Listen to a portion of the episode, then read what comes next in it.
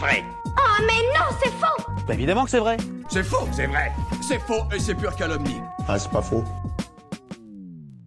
Est-ce que c'est vrai que le Père Noël vit au pôle Nord? J'espère que vous avez été bien sages cette année parce que le Père Noël et ses lutins se préparent déjà pour ravir petits et grands. Ça m'étonnerait. Oh, on peut rêver un peu quand même. Un peu de magie, ça ne nous ferait pas de mal. Mais d'accord, vérifier ses sources, c'est important. Allons donc vérifier si notre joyeux bonhomme en rouge habite bien au pôle Nord. Qui me disent la vérité? Tout d'abord, première question. Savez-vous ce qu'on appelle pôle Nord et pôle Sud? Ce qu'on appelle pôle Nord, c'est communément le point le plus au nord de la Terre. Enfin, ça, c'est dans la théorie. Parce qu'en réalité, il existe trois types de pôle Nord, dont deux qui ne sont même pas fixes. Le pôle Nord géographique, le pôle Nord magnétique, c'est-à-dire l'endroit vers lequel convergent les aiguilles de toutes les boussoles de la planète, et enfin celui du quadrillage que l'on retrouve dans les projections cartographiques. Et de fait, il est très rare que ces trois Nords soient alignés. Le pôle Nord, c'est donc plus une région un peu vague qu'un point précis sur Terre. C'est très chaud, non? Euh, ben pas vraiment, non.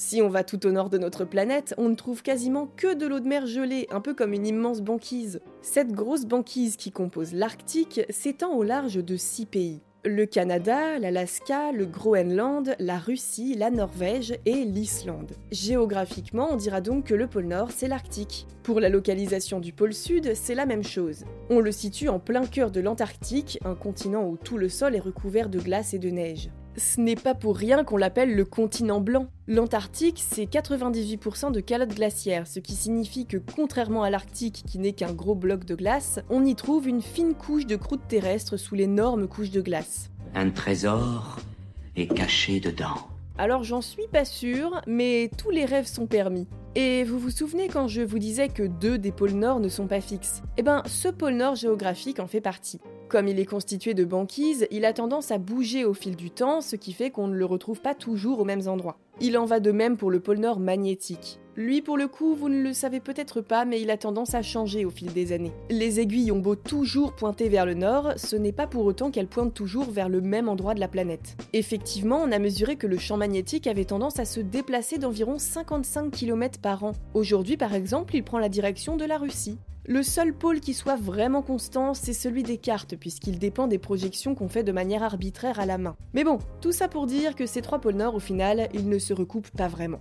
Bref, maintenant qu'on sait ce qu'est le pôle Nord, admettons donc que notre bonhomme rouge à barbe blanche vive là-bas, sur cette banquise. Vous n'êtes pas sans savoir que pour livrer ses cadeaux à l'heure dans les maisons de chacun, il a besoin d'un traîneau et de ses neuf reines favoris. Enfin, favorites car souvent on les représente avec des bois.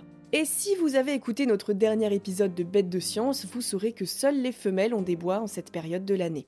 D'après les légendes et croyances, ces reines s'appelleraient Tornade, Éclair, Danseur, Furie, Fringant, Comète, Cupidon, Tonnerre et le petit dernier, Rudolphe, le renne au nez rouge. Sauf que c'est bien mignon tout ça, mais le renne, c'est un mammifère herbivore. Il se nourrit d'herbes, d'écorces, de branches, de feuilles ou encore de lichens. Et je ne sais pas vous, mais moi je ne suis pas sûr sûr que tout ça, ça puisse pousser sur une banquise. Eh ouais, le Père Noël ne pourrait donc pas nourrir ses amis animaux s'il habitait vraiment sur l'Arctique. Ça perd tout de suite de sa féerie, hein.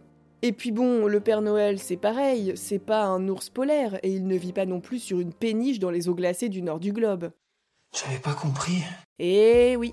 Alors s'il ne vit pas au pôle Nord, il vit où? Si on se rappelle ce qu'on disait tout à l'heure, géographiquement le pôle Nord c'est en gros l'Arctique.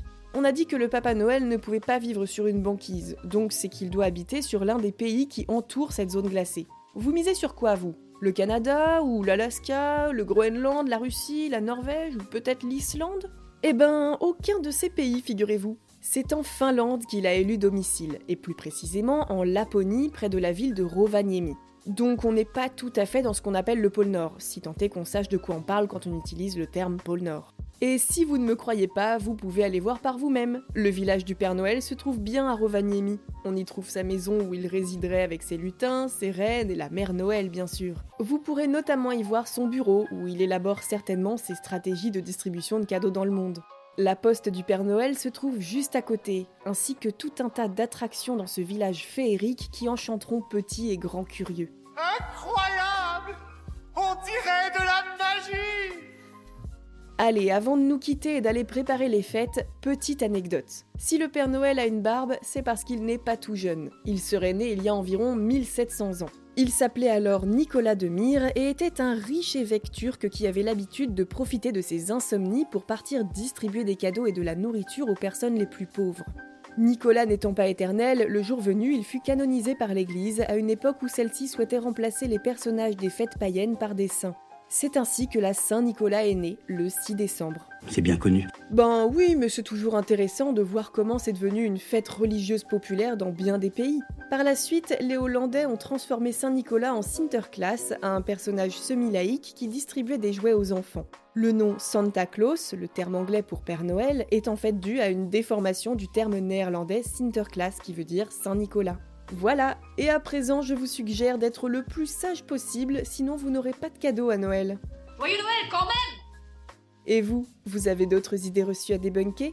Envoyez-les nous sur les apodios ou en vocal sur Instagram et nous les inclurons dans de futurs épisodes. Pensez à vous abonner à Science ou Fiction et à nos autres podcasts pour ne plus manquer un seul épisode. Et n'hésitez pas à nous laisser un commentaire et une note pour nous dire ce que vous en pensez et soutenir notre travail. À bientôt